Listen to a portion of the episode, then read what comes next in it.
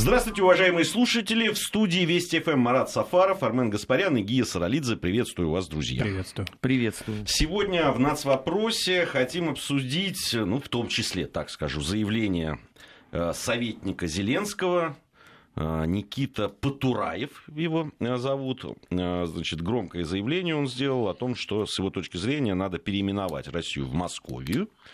А, значит, русский язык э, тоже, э, значит, переименовать. То есть русский будет на Украине, а в, в России будет какой-то другой, по-другому называться. Российский. Российский. Российский, например. Ну, он сказал, например. Он, у него разные варианты есть, э, в том числе. Ну, хотим понятно, что мы не ограничимся там обсуждением слов, в общем, не самого, я так понимаю, умного человека, вот, хотя он и советник Зеленского, и нам обещали, что вроде как туда придут адекватные люди. Вот. Э, здесь Я потом вам дам подробности биографии адекватного да, человека. Да, Я да. просто поинтересовался. Э, не только ты.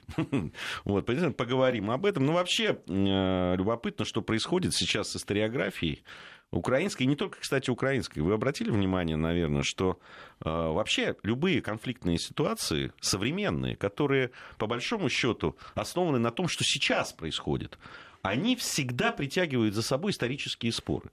А, будь то вот Грузия, значит, вдруг какие-то люди заговорили о э, Георгиевском трактате и там последующих событиях, которые э, были в Закавказье. При этом э, эти люди, которые об этом пишут, понятно, что они ничего не знают. Ну, то есть максимум это Википедия. Ну, ну слово-то хоть такое знают Георгиевский трактат? Ну, кто пишет, да. Но это вы знаете, что да, там с молдавскими делами, что с украинскими. Что, к сожалению, с германскими даже за мы, последнее время. Мы, да, э, это прямо вот только за последнюю неделю. То есть любое какое-то вот такое движение начинается, ну, либо продолжается с помощью неких в кавычках исторических знаний, исторических фактов и предпосылок.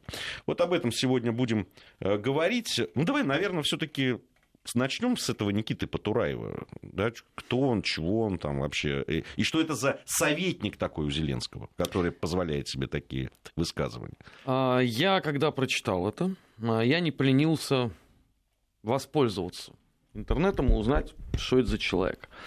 Но должен вам, други мои, сказать, что фрукт сочнейший. Полный джентльменский набор. Я даже выписал себе. Значит, ну, помимо русофобии, да, это просто по умолчанию, причем такой э, в запредельной фазе. Э, клиент продемонстрировал юдофобию, обыкновенный социальный расизм, требование массовых казней и массовых депортаций, э, гомофобию, э, воззвание о том, что пленных сепаратистов надо пытать. Два его кратких монолога. Процитирую вам. Чтобы просто было понятно, кто предлагает э, переименовывать нашу страну. 16 августа 2014 года. Сейчас прямая цитата. По-хорошему, самых отпетых следовало бы сажать на кол. Простым рубить головы. Затем, коли с телами и головами, расставить по линии государственной границы с Россией. Конфликт считать исчерпанным лишь после истления их костей. Лет через сто примерно. 16 августа того же 2014 года советник Зеленского, будущий по политическим вопросам, порадовал следующей мыслью. Сотни людей говорят об этом. Думаю, что парад все-таки не будет, хотя на парад я бы пришел. Парад пленных уродов по Крещатику под охраной наших героев с новыми боевыми орденами. Негуманно, Европа не поймет, а нам пофиг. Это просто такие маленькие штришочки к портрету человека, который собирается что-то там переименовывать. Понимаешь, э, если бы... Не, у меня таких цитат много, да, если да, надо, я продолжу. Нет, для, для портрета достаточно. Но зафиксируем, что вот такие советники есть у президента Зеленского, который изначально все время говорил о том, что он собирается наладить диалог прежде всего с и объединить укра... украинский народ, в том числе и народ Донбасса. Ну, не знаю, оставляю под вопросом возможность это сделать, если у вас по политическим вопросам, господин Зеленский, такие помощники э, и советники. Э, Но ладно бы, если бы это был только вот этот вот одиозный какой-то Никита Потураев. Я так понимаю, и вот здесь Марат э, не даст мне, наверное, уж э, заблуждаться, что это в принципе сейчас присуще из украинской историографии. Ну, в принципе, она никак не изменилась. То есть президентские выборы отнюдь не изменили идеологический курс, и к сожалению, историография, то есть академическая область, академическое сообщество историков украинских, оно в прямой находится в зависимости от идеологического направления. Оно не меняется, собственно, что был Порошенко, что был Ющенко, что Зеленский, никаких существенных изменений, вообще даже и несущественных в историографических трендах нет. А, этот господин Потураев, он просто озвучил то, что он читает в украинских академических источниках. Он ничего нового-то и не предложил, и не придумал. Мы неоднократно рассказывали в наших эфирах о том, когда это зародилось, это течение, о том, что мы, собственно, не славяне, наше государство не славянское, мы не пойми кто, смешались со всеми кем угодно, а, и, собственно, никакого не имеем, соответственно, отношения к Древней Руси, а имеет к этому Украина, и украинская государственность возникла в древнерусский период. Это концепция, которая модная, была когда-то, собственно, разработана Михаилом Грушевским, о котором мы неоднократно говорили, не без польского или полонофильского такого влияния, а, и во многом оно зиждилось в австро-венгерских пределах, там, где славянско-украинское население жило, во Львове и так далее, потом было взято на вооружение Грушевским и его многотомных, если у кого будут силы, могут прочитать, это несколько э, томов, да, этих, э, значит, это изложение этой концепции, и потом, соответственно, и, кстати говоря, в 20-е годы в период коренизации, к началу 30-х годов, тоже некоторые такие элементы этого, несмотря на вроде провозглашаем дружбу народов, тоже были. Потом о них вроде как забыли, все это было признано буржуазным националистическим, теперь это все всплыло и стало официальной идеологией украинского государства фактически. Украина возникла не а, в раннее новое время, а возникла в древнерусский период.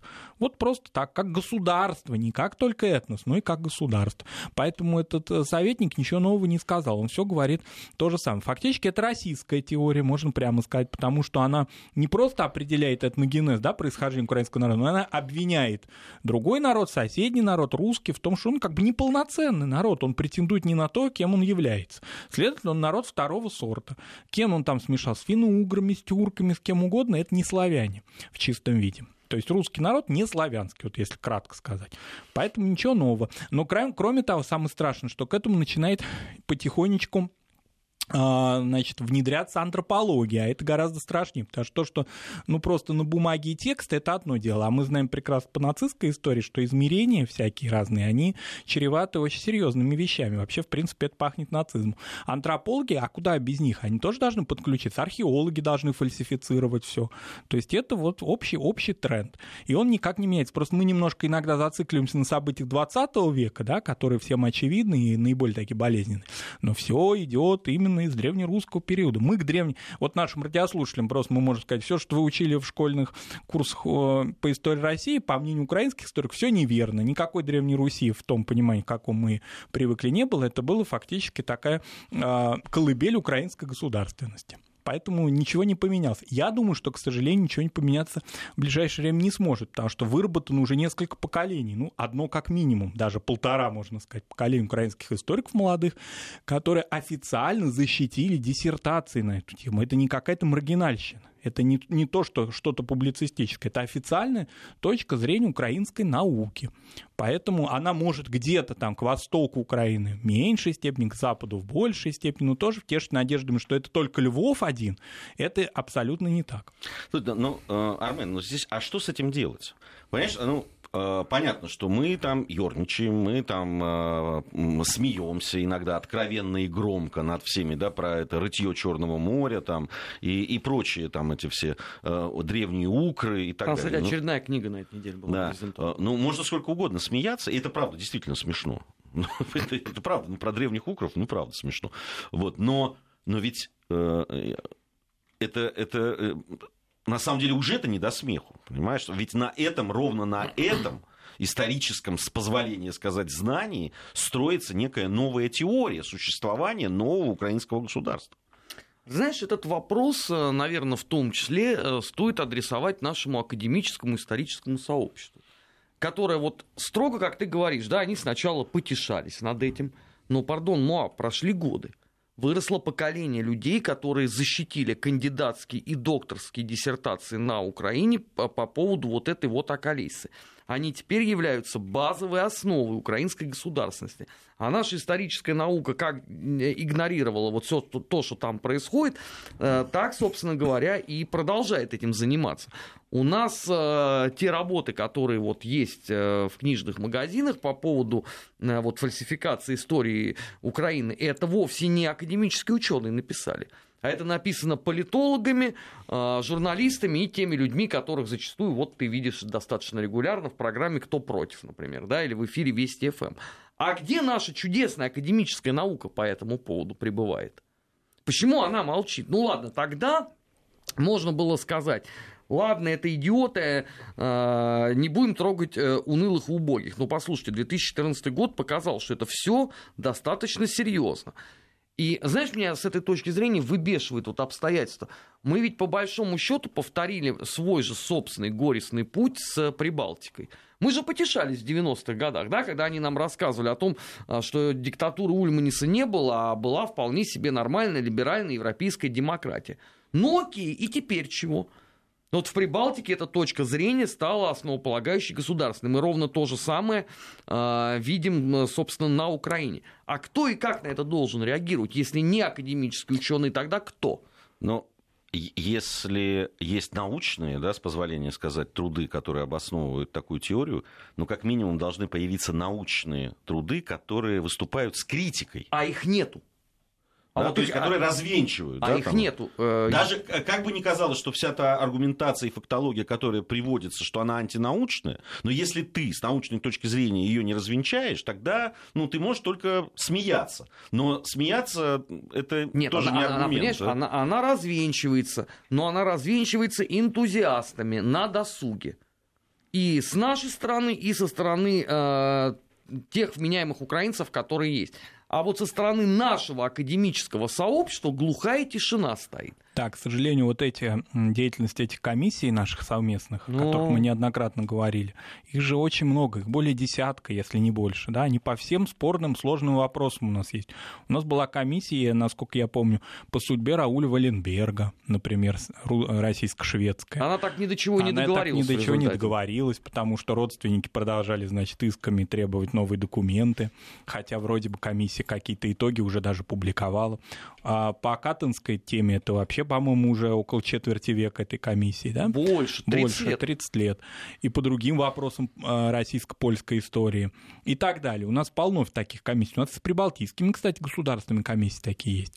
Поэтому, ну, с 92 -го года. Да, и что вот, вот результаты этой продуктивности? Да, определенные, конечно, контакты, то, что а, за одним столом переговоров, условно говоря, да, а, работают задействованы наши историки и а, наши соседи, это хорошо в том смысле, что мы в каком-то находимся диалоге. Но продуктивности от этого ноль, никакой нету, кроме того, что просто люди не бьют друг другу морды, да, и они не ругаются в открытую, они пытаются академическим языком разговаривать. Но дальше они разъезжаются в разные стороны. И что дальше? Влияют ли эти историки а, с той стороны, которые, с тех сторон, да, которые входят в комиссию, например, на учебные курсы. Никакого влияния это не оказывает. То есть как учебники выпускаются в такой идеологии, так они продолжают выпускаться в Польше, Украине, в Прибалтике и других странах. Поэтому мне кажется, что главное здесь какая-то нормативность. Есть нормативность, она все-таки у нас до сих пор в школьном учебнике, наибольшей степени выражена, а ее нету, этой нормативности, влияния нашего никакого, да, какого-то трезвого, здравого смысла, то, соответственно, результативность таких комиссий нулевая. Э, сейчас подробнее поговорим о языках, как раз вот, да, о том, что э, предлагает этот э, советник. Ну и это понятно, что не только советник, это идея это тоже существует. Это идея что... Филарета вообще, так на секундочку. Вот по поводу русского и нерусского да, языка. это первым он придумал. У нас, у нас сейчас на связи наши партнеры по этой программе, информационный портал «Вестник Кавказа». Сегодня сотрудник этого информационного портала Евгения Сватухина с нами на связи. Женя, здравствуйте. Здравствуйте. Слушаем вас внимательно. А, ну вот хотелось бы сказать, что проблема статуса русского языка на Украине, она вот давно является предметом ожесточенных споров и таких достаточно ярких политических высказываний. И, разумеется, это не случайно. Ну вот, в частности, по данным Киевского международного института социологии, русский язык, как вот язык повседневного общения, использовала около 43-46% населения страны. Ну и вот, а, кроме того, обострению ситуации способствовал и принятый Верховной Радой в апреле этого года законопроект об обеспечении функционирования украинского языка как государственного. И вот а, поэтому, говоря о предложении советника президента Украины а, Потураева разделить русский на две части, собственно, русский, на котором говорят украинцы, вот российский русский, на котором говорят православные на территории России. А, стоит отметить, что это, конечно, исключительно политическое высказывание, и, наверное, комментировать его вот с точки зрения, например, лингвистики, а, смысла нет. Но если рассматривать его именно в контексте политического, то здесь, на мой взгляд, экспериментируя вот с языковым разделением, новая администрация пытается показать, что Россия не располагает монополией на некую русскость, который является частью и украинского культурного достояния. И, кроме того, не случайно, наверное, что это предложение было сделано именно сейчас, а, в преддверии парламентских выборов, потому что оно, а, с одной стороны, направлено на то, чтобы набрать очки вот в стане а, сторонников бывшего украинского лидера Петра Порошенко, это и расширение электоральной географии, и привлечение голосов национал-патриотов Западной Украины. А с другой стороны, это уточнение курса для э, собственного электората, поддержавшего, в частности, а, вот, а, заявление уже нынешнего а, президента Украины Владимира Зеленского о необходимости э, либерализации использования русского языка, запрета на блокировку российских э, социальных сетей, применения более избирательного подхода въезду в страну российских артистов э, и так далее. Ну и кроме того, напомню, что уже став президентом Украины, Зеленский заявил, что русский в будущем, после окончания, конечно, военных действий, может получить особый статус в Донбассе. А, ну вот таким образом данное предложение Кутураева, наверное, может рассматриваться и как попытка легализации, легитимации использования русского языка в украинском патриотическом дискурсе вот после тотальной украинизации при Порошенко, и как привлечение русскоязычных патриотов Украины, находящихся и работающих а, в украинской патриотической парадигме. А, Женя, скажите, вы же у нас из Крыма, правильно? Нет, я из Москвы. А, ну, значит, я, я вас перепутал. Спасибо большое, да. Евгения. Да. Пожалуйста. Евгения Сватухина, э, э, сотрудник информационного портала «Вестник Кавказа». Э, у нас есть сотрудник «Вестник Кавказа», который из, из Крыма вещает. Поэтому... Девушка, по-моему. Девушка тоже, да. Вот. Я как раз хотел сравнить русский язык, который она учила в Крыму, то есть на территории Украины, бывшей территории Украины, и сравнить с русским языком, на котором мы говорим, отличаются ли они, да. Вот. И являются ли это разными языками. А, давайте по поводу языка. Ведь э, язык действительно один из самых болезненных вопросов, э, э, который на Украине был еще с начала 90-х годов, действительно. И ведь многие тогда, Армен, тоже говорили о том, что это искусственное, искусственный вопрос. Нет никакой проблемы, ты вспомни. Все эти там года, там и начало, и 90-е, и начало 2000-х, и, и, и после 2014 года, нам всегда говорили, что это мы придумали. Нет это никакой ложь проблемы. От начала до конца. На самом деле это очень сложный, очень болезненный вопрос. Я напоминаю, что первый же созыв э, Верховной Рады сразу столкнулся с двумя основополагающими вопросами. Вопрос первый – это флаг и герб, какой он должен быть потому что на самом деле планировали они сделать вообще трехцветный флаг и вовсе не желто-блакитный, а взять цвета вот советского УССР, как ты помнишь, да. А второй вопрос – это а, статус русского языка, и половина Верховной Рады тогда говорила о том, что русский язык должен быть закреплен на Украине как второй государственный. В результате этот вопрос поснимали, и потом, когда э, следующий созыв уже был э, Верховной Рады, они проголосовали за вот единый э, украинский, а русскому языку они давали статус регионального, так называемого. Поэтому, когда нам сегодня рассказывают о том, что такой проблемы не было, это ерунда. Такая проблема обострилась, например, в 2004 году. Ты вспомни первый Майдан, когда они заговорили про русских оккупантов, и надо убирать русский язык, язык, они тут же получили марш с Донбасса на Киев. Ну, тогда просто его попросили остановить. Очень зря, кстати. Я вот и тогда говорил, что напрасно останавливали. И сейчас я тем более в этом убежден. Тогда можно было все закончить. И вот 2014 год, первые же предложения а, новой власти сразу коснулись русского языка. И они автоматически получили и Крым, и Донбасс в полном объеме. И сейчас, заметь, они продолжают делать ровно все то же самое. Зеленский, который во время предвыборной кампании регулярно выступал на русском языке, а ты помнишь это прекрасно, теперь он говорит только на державной Не, он, он, он иногда там спрашивает разрешение перейти э, и, или переходит э, ситуативно с украинского на русский и обратно, э, бывает такое. Но совершенно очевидно, что даже сейчас, даже те, кто пришел к власти на, э, на э, тезисе, что люди могут говорить на том языке, на котором им удобно, и, и не надо делать из этого проблемы, они тут же делают русский язык, знаешь, предметом торга.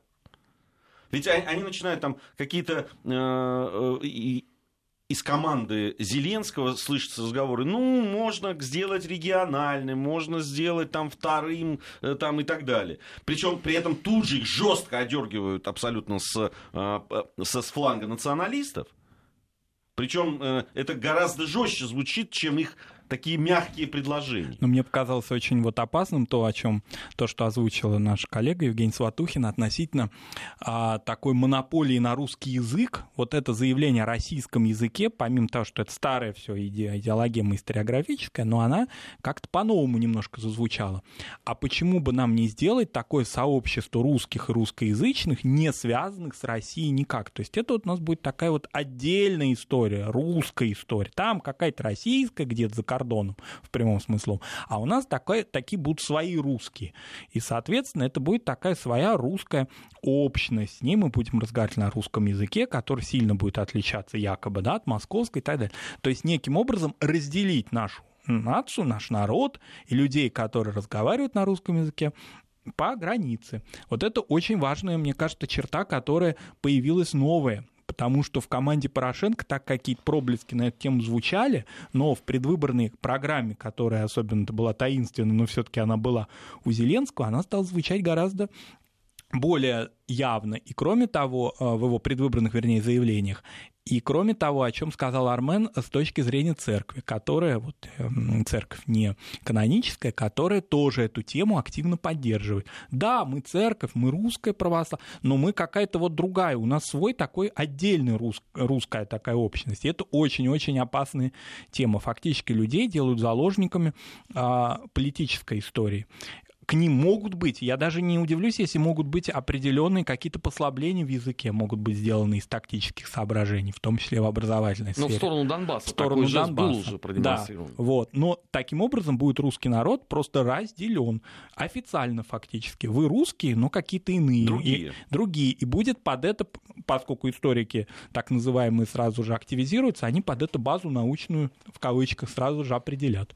У нас время новостей пришло. Давайте новости послушаем, а тем вернемся вернемся и продолжим программу. Нацвопрос. О чувствительных проблемах. Без истерик и провокаций. Продолжаем нашу программу. Армен Гаспарян, Марат Сафаров, Гия Саралидзе в студии Вести ФМ. И вот в связи с тем, что мы, о чем мы говорим, есть еще одна очень, на мой взгляд, интересная новость, которая так э, прошла мельком, а между тем в свете того, э, того разговора и тех проблем, которые мы затронули, это, мне кажется, очень важно. Э, в России э, деятельность Всемирного конгресса украинцев была признана нежелательной ну, на территории нашей страны. Соответствующее решение есть, было при, при, принято Генеральной прокуратурой России. Ну, потому что это организация при Госдепе. ну, давайте посмотрим, да, там, она же появилась э, в 40-х годах, там, э, вот, из иммигрантских кругов. Из иммигрантских она... кругов, да, в, в Канаде, в Виннипеге изначально она появилась. Ну, просто посмотрим, чем она занималась. И, что, и, есть очень любопытные вещи, которые, на мой взгляд, э, как раз э, отразились и в тех проблемах, которые сейчас у нас существуют. Значит, если посмотреть, э, чем, значит, занимались эти, эти, эта организация, а туда входило много э, всяких там э, и провинциальные советы, и э, всякие там украинские организации, причем разного вероисповедания, то есть разных толков там и так далее. Но посмотрим на то, чем занимался этот конгресс с точки зрения образовательной и культурной, так скажем. Да, вот все вот это мифотворчество – да, о котором мы только что говорили, и о происхождении древних укров, и э, Русь-Украина, вот эти происхождения терминов, и, 300-летняя москальская ига, и э, 17, как они насчитали, русско-украинских войн и так далее. Это все оттуда. Тысячелетие крещения Руси, Украины, католической веры, это тоже оттуда. Это вот эти ребята все подхватывали. Ну, понятно, может, они не все генерировали, но они все это подхватывали и распространяли. Но это совершенно не случайно, поскольку если мы берем канадскую, самую такую крупную и самую активную, медийную в том числе, э, миграцию украинскую, то она в большинстве своем это выходцы из Австро-Венгрии даже, а не из Российской империи. Поэтому они вот, например, в идеологии униатства были воспитаны, собственно, на своей исторической родине, и это привнесли, а униатство так или иначе все равно находится в полемике исторически, в, него, в, нем, в нем заложена эта да, идея полемики с русским православием и с Россией. Соответственно, это все было перенесено в эмиграцию. Но любопытно еще вот что, что в советское время, как мне показалось, может быть, я ошибаюсь, а, исключительная такая, а, исключительное разрешение на контакты с эмиграцией имела Украинская ССР. Почему так было, я не знаю. А, Украинская ССР в лице своих деятелей культуры, науки и в том числе даже и партийных работников активно контактировала с Канадой. В послевоенный период были взаимные поездки, контакты и на Украину, собственно, и в Канаду. И вот это была такая, то, что не позволялось до длительного периода времени, фактически до середины 80-х годов, например, России, или Закавказью, или Прибалтике, или другим каким-то да, территориям Советского Союза, Средней Азии уж тем более. А здесь вот это вот все активно и фактически фильтрации этих контактов не осуществлялось. То есть с кем мы там контактируем, кто эти люди, какое их между, значит, встречи с э, радянскими, значит, их друзьями, какие у них взгляды, особого какого-то влияния и внимания этому не уделялось. Вот это очень интересная тема. Фактически с Канадой Советский Союз контактировал в значительной мере через украинскую диаспору. Ну а теперь так, после 2014 года это фактически участие в пикетах против России, а в различных дипломатических каких-то влияний на дипломатический процесс, в том числе внутри своей страны, поскольку понятно, что это значительная часть избирателей. Пусть они уже э, очень пекутся о языке, и многие на языке-то особо не разговаривают, уже они ассимилируются, но тем не менее в внутренней канадской повестке дня их учитывают, потому что местами, когда осуществляется переписи и так далее, они учитывают, они называют себя украинцами, действительно. И поэтому это очень важная часть такого влияния, в том числе и антироссийского, а, после 2014 года активизировавшегося в мире. И это сбрасывать со счетов абсолютно нельзя. А, но вот очень интересно именно вот возвращаясь к этому вопросу, почему, да, вот Украине было э, разрешено, да, вот, соответственно, Украина имела, как известно, место свое в Организации Объединенных Наций, да, вот эти вот такие а, важные, да, черты, которые имела Украина, чего не имели другие союзные республики, да, и вот по-моему, Беларусь, да, еще да, имела, да? Украина и Беларусь. И Беларусь. И вот, соответственно, и здесь в контакте с... Кстати, белорусы, например, если они там какие-то имели какие-то связи со своей эмиграцией, это считалось абсолютно антисоветской историей, потому что считалось, что все эмигранты — это те люди, которые в 1944 году, значит, сбежали вместе с нацистами. А вот украинцам почему-то это разрешалось. И фактически на этом строилась даже дипломатия наша. Вот интересный факт, согласись, Армен. Ну почему? Он э, логично вытекал из э, общей истории, потому что ты же помнишь, что основным врагом э, советской власти считалась русская миграция. Национальные вот эти вот иммигрантские центры, которые были в 20-х и в начале 30-х годов... Не, ну прибалтийские вообще... тоже все таки Ну это, это 40-е года, все таки прибалты. Ну. Да, мы берем там 20-е, 30-е годы, ранние. Не воспринимались серьезно. Тем более, что в подавляющем большинстве они вообще были, извините, под э, условно единым э, русским центром. Ну, например, вот грузинская диаспора э, в той же Франции, она была неотличима от русской. И даже там знаменитый этот грузинский ресторан, он назывался Николай II, так на секундочку. Вот, у украинцев всплеск произошел в... с появлением АУН, Ойгена Коновальца и так далее. А потом, после войны, когда их ввели в Организацию Объединенных Наций, причем их же вводили на правах соучредителей, им, конечно, дали достаточно большие поблажки. Но при этом не всей Украине, да, если так честно. А дали сначала пяти западным областям, потому что они, с точки зрения э, советской идеологии, во многом еще считались таким разделенным этносом, потому что частично кто-то остался на территории Польши. А Польша, поскольку была в соцлагере, вот отсюда э, и вытекает э, это послабление. С другой стороны, э, надо понимать здесь, что этим послаблением особенно активно пользовался Комитет государственной безопасности Украинской Советской Социалистической Республики, который на этой ниве провел немало славных операций, о чем сегодня на Украине мало кто вспоминает, но вот знаменитый там аналог ТАСС уполномочен заявить, это конец уже 80, по-моему, шестого года. Это был очень громкий э, такой процесс на Украине, когда собрали пресс-конференцию и показали плод 20-летней работы через как раз вот тот самый конгресс украинский, упомянутый тобой. Поэтому там действительно послабление такое было. Ну, с, видимо, с одной стороны, шло наше какое-то влияние на этот конгресс. Но у меня, у меня есть ощущение, что вот э, как раз вот эти вот споры и э, да, там, э, э, микробы вот этого вот укрства и всего прочего, они вот по этой все-таки линии попадали конечно, и поддерживали. Конечно. А когда идеология рухнула в Советском Союзе, это вообще перестало кем-то контролировать. Ты знаешь, это вот интересная вещь. Я же помню, когда в 80-е годы начало появляться, ну, понятно, в середине 80-х годов, да, в той же Грузии начали появляться сам издатовские или уже такие полу даже, такие... Наверное, э, Мы мати... в 20 матери... век, помнится, это обсуждали. Да, материалы, которые, э, ну, вот, вбрасывали как раз исторические вещи, да, там нарушение Георгиевского трактата, вот я сегодня говорил, там еще какие-то там спорные вот эти 20-е годы, э, да, когда меньшевистская Грузия и так далее. И вот эти вот... меньшевистской Грузии, я помню. Да, да, и, а, они и все же вбрасывались, и на фоне того, что мало кто что вообще об этом знал, так как в советской историографии этого просто не присутствовало, ну, дружба народов же, э, шествие э, советской власти по территории СССР там, или бывшей империи и так далее. И все это воспринимали как правду, истину, понимаешь, последней инстанции. Но интересная вещь что ровно вот те вещи, которые тогда вбрасывались для того, чтобы сломать и взорвать изнутри Советский Союз, ровно эти же вещи и эти болезненные какие-то а, рэперные точки используют и сейчас. А то что выросло новое поколение, которое то вот не застало абсолютно. А, которые теперь не сколько эти вот книги ловят. Да, я вот вспоминаю свой азарт, потому что для меня тогда, там, начало 90-х, книга, изданная в эмиграцию, ну, это просто святее Библии. Там точно уже не соврут. Вот. А сейчас же это все через соцсети а, проистекает а, с чудесными картинками, а, с какой-то графикой, да, никто не будет разбираться в аутентичности этого всего.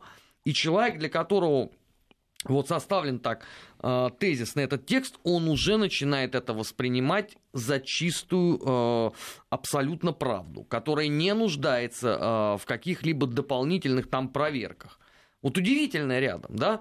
Вот мы сами через это прошли, но теперь э, мы, не, мы стараемся то же самое объяснять э, молодому поколению, которое все равно не слушает. Ну, знаешь, это вот я каждый божий день читаю в социальных сетях, как проклятые коммуняки скрывали правду, а Сергей Петрович Мельгунов еще тогда, в 20-х годах, вывел всех на чистую воду красный террор в России. И сколько раз эта книга была издана в нашей стране. Каждый божий день мне попадается подобного рода монолог. И я уверяю, что по всем остальным темам будет происходить ровно то же самое. Ну, это удивительно, как все-таки многие вещи повторяются. Просто интересно. Причем повторяются они ровно, если тогда они просто на то, чтобы развалить государство, сейчас э, все это э, делается для того, чтобы как можно дальше оттянуть народы и вот всю там какую-то общую историю, которая это изгадит. Понятно, что в истории взаимоотношений народов не было все гладенько и чистенько. Понятно, что были всякие э, вещи, э, которые диктовались и временем, и политической необходимостью, и да, да всем чем угодно. И предательством элиты. И. Ну а им только пришлось перелицевать чуть-чуть совсем, потому что изначально это было направлено против Российской империи, там в самом начале 20 века, потом против Советского Союза, как тоже, в общем-то, правоприемницы а, русского государства, а теперь против России фактически. То есть там особо менять-то ничего не нужно, и поэтому очень многие эти тексты, они даже не изменены. То есть фактически эти тексты столетней давности, в том числе посвящен нашим разногласиям. Кстати, кстати говоря, по Украине. А на Украине еще, помимо того, что она вообще очень сложно сочиненное государство, а в ней существовали и существуют определенные такие историографии местные. Они э, до, какого-то, до какой-то поры вот исключительно в каком-то регионе Украины распространялись, развивались. А теперь, поскольку националистическая тема в тренде, они, значит, начинают активизироваться. Вот, например, а, допустим, исторически еще с 19 века на Украине развивались историографии галицийская такая целая школа, буковинская целая школа. Тогда никто и представить себе не мог, что это все объединится в одно государство. Сейчас вот все говорят, что вот какой плохой Советский Союз, а в 1944 году все это вот Советский Союз-то вам и объединил, собственно. А, допустим, буковинская, она вообще фактически не не а, использовала термин украинцы, она использовала термин русины, например, да, от этого в современной Украине очень этого термина боятся, потому что полагают, что это такой будет этносепаратизм. А между тем русинами себя называют славянские общности в Словакии, в Чехии отчасти, ну, Словакии в особенности, в других восточноевропейских государствах. Они, кстати, входят в этот конгресс. Они входят там, в Канаде, это безопасно, а на территории Украины как-то не очень хорошо, ну, если только в каком-то фольклорном только таком изводе, но ни в коем коем случае никаких языковых или культурных, таких культурно-автономистских э, заявлений этого не должно быть. И такие стереографии были. Они фактически все тоже в определенной полемике с Россией, с определенными государствами рядом. Ну, прежде всего, с Польшей тоже забывать нельзя, там масса антипольских всяких выпадов, колоссальное количество и так далее. Это все было в Черновцах, там во Львове, где-то все это в Ужгороде, все это э, э, концентрировалось, а теперь это все в Киев пошло, и теперь это пошло в учебники, в монографии, то есть оказалось, что ну в Киеве, на востоке Украины, там все как-то все было гладенько и скучно, а здесь же целая такая жизнь процветала, э, полемика такая, да, и оказалось, что это теперь очень будет востребовано. И поэтому фактически украинскому руководству, что Порошенко, что Ющенко, что Зеленскому, им есть на что опираться. У них колоссальная традиция такая антироссийская фактически, которая, то есть государственность строится исключительно, она не строится на каких-то внутренних таких особенностях, на самоценности своей, да, она строится исключительно в полемике с другим. То есть сам дурак, вот другой плохой, вот мы, мы лучше. В этом отношении фактически государственность, вот, ну что это за государство, которое в своем, в своем корне, она уже из, из, изнутри, в своем генезисе она фактически уже на отрицании другого находится. Это, в общем-то, распространенная история, но здесь она вот именно что на этом и базируется. Поэтому будем и дальше слушать эти заявления. Еще кого-нибудь выруют. Ну, Грушевский это классика, да? Еще кого-нибудь вытащат. Ну, из здесь, здесь же ведь еще очень важная вещь, вот, о которой как раз Женя Сватухина сказала, и ты, Марат, повторил. Понимаешь, ведь есть задача сделать так, чтобы фактически русские люди, которые живут на Украине, да, или там украинцы, которые связаны, безусловно, да, э, э, и родством, и историей всей э, прошедшей, чтобы они считали врагами тех людей, которые живут в России. Иначе как они будут стрелять там, да, там, в, в тех же людей Донецка? Они должны их врагами считать, они должны считать их не такими, как они. А это легко произойдет как только уйдет поколение, э, родившееся в Советском Союзе. Вот когда появятся целиком люди, уже родившиеся при независимой Украине, им будет очень легко... Э, ну, если они будут слышать только вот это. Конечно. Конечно. А пока, извините, других предпосылок нету, потому что любая попытка донести какую-то другую правду заканчивается один телеканал обстреляли из гранатомета, а сотрудникам второго телеканала вручили всем повестки на допрос. То есть это сейчас будет э, второе издание дела Кирилла Вишневского извини, Вышинского, а извините, а при вот таком подходе откуда они будут узнавать что-то другое? Вот вчерашний замечательный э, гуманитарный телемост, ты видел, что там творилось на Украине в момент трансляции? Какими вообще словами они поливали тех украинцев, которые приехали в Москву и выступили? Хотя, подчеркнем, он не касался политических тем, он был вообще. исключительно гуманитарный. заслуженную артистку Украины, которая вот, не помню, как ее фамилия, вот она с этой, с э, тарелкой, с Тарасом Шевченко. Слушай, ну у меня бы язык бы не повернулся такой о женщине сказать. А там это в порядке вещей. Вот в режиме реального времени. Вот у меня стоял э, планшет, и у меня шла трансляция на компьютере России. Я вот смотрел, что происходит. У нас в медиапространстве, что происходит на Украине. Это страшно. Знаешь, вот э, высокие стандарты Юлиуса Штрейхера и его Дерштюрмера, они уже давно отдыхают там. Ну, я вот примерно так же смотрел, когда события в Грузии были. И я сразу на нескольких носителях смотрел трансляции разных телеканалов. подход. Э, разных телеканалов. Ну, потому что они очень разные. Они по-разному производятся, а хотелось разобраться, что же происходит. Я тебе могу сказать, вот этот Рустави-2, да, вот это оголтелый, который Саакашвили, собственно, привел к власти, на самом деле. Мне сказали, ну, наверное, это кто-то привел, а на самом деле там э, работа этого телеканала, которая, собственно, на гранты появилась, госдеповские, э, это, это, это, этот э, телеканал, и развивался, и сейчас существует, собственно, на эти деньги, он сыграл там, ну там 70% было от того Слушай, ну, мобилизации. Знаешь, ты лично, вот э, при мне только, рассказывал еще года, наверное, два с половиной назад о том, что из себя представляет Рустай-2. Поэтому, когда вот этот скандал случился, я, например, абсолютно не удивился, узнав просто откуда клиент. Ну да, и, и то, как они работали, ты понимаешь, они работают на то, вот просто 24 часа. Это там нет никакой информационной составляющей. Ну, то есть они рассказывают, преподносят какие-то там, э, понятно, информацию, факты и так далее, если они не касаются вот каких-то политических событий, которые касаются России там или чего-то. Если это, то просто это просто галимая пропаганда. Просто с абсолютно четкой целью показать российское государство, русских людей врагами. Это единственное это смысл их существования. Вот чтобы понимать. И это понятно, что там есть не один такой канал. Есть более, ну там, скажем, сдержанные. Хотя в них тоже очень много а, подобного.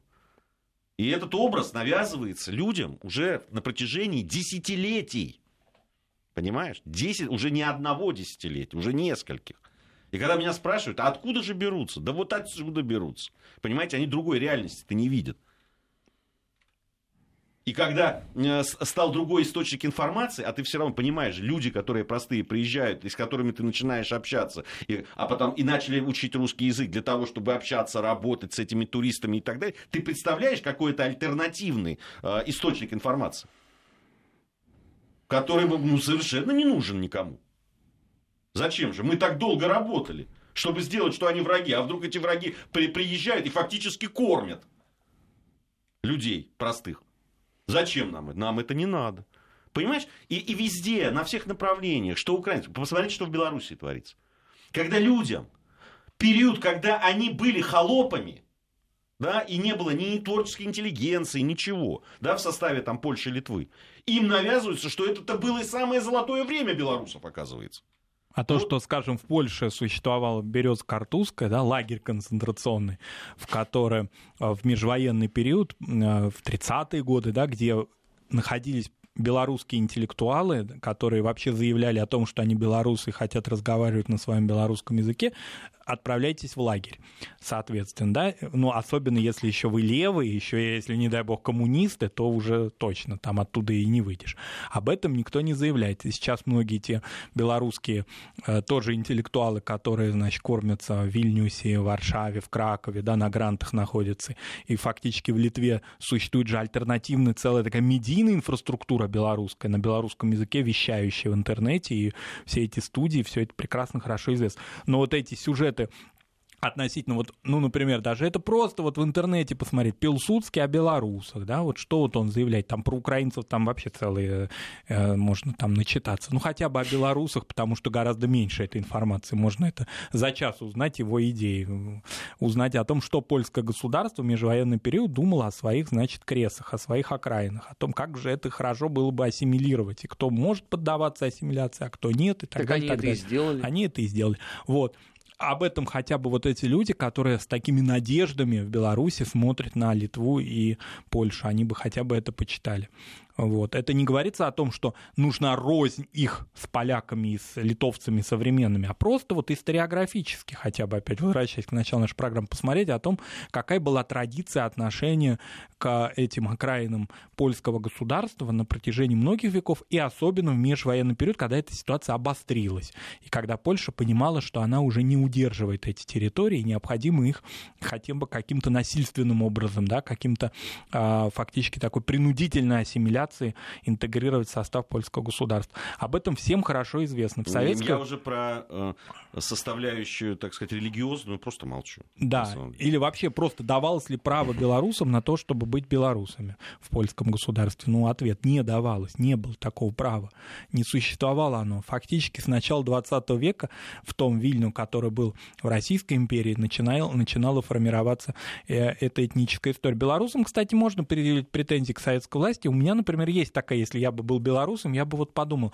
а почему Вильнюс вошел в состав Литвы, а не в состав Беларуси? Я уж извиняюсь, конечно, может быть, а это, это, как раз очень просто. Дипломатическое такое как заявление. даже были отпечатаны, Пономаренко все вопросы решил, а потом приехали профессиональные нищеброды, сказали, товарищ Сталин, ну мы же поскольку входим э, в состав э, братской семьи народов, ну какой-нибудь подарок, приданный какой-нибудь можно ну, да, получить? потому что, учитывая то влияние и то, что, какое влияние имело э, белорусское население на Вильнюс, на то, что фактически культура белорусская там развивалась, ну, он оказался в составе Литвы так вот сложились исторические границы. А, да, об этом почему-то сейчас никто не хочет вспоминать, так же, как и Польша, которая, что она получила после Второй мировой войны. Ну, ну почему? Это... Я вспомнил, стал персоной в Литве сразу. Спасибо, Марат. Мы Спасибо. программу заканчиваем на этом совсем скоро. У нас э, недельный отчет. Нацвопрос о чувствительных проблемах. Без истерик и провокаций.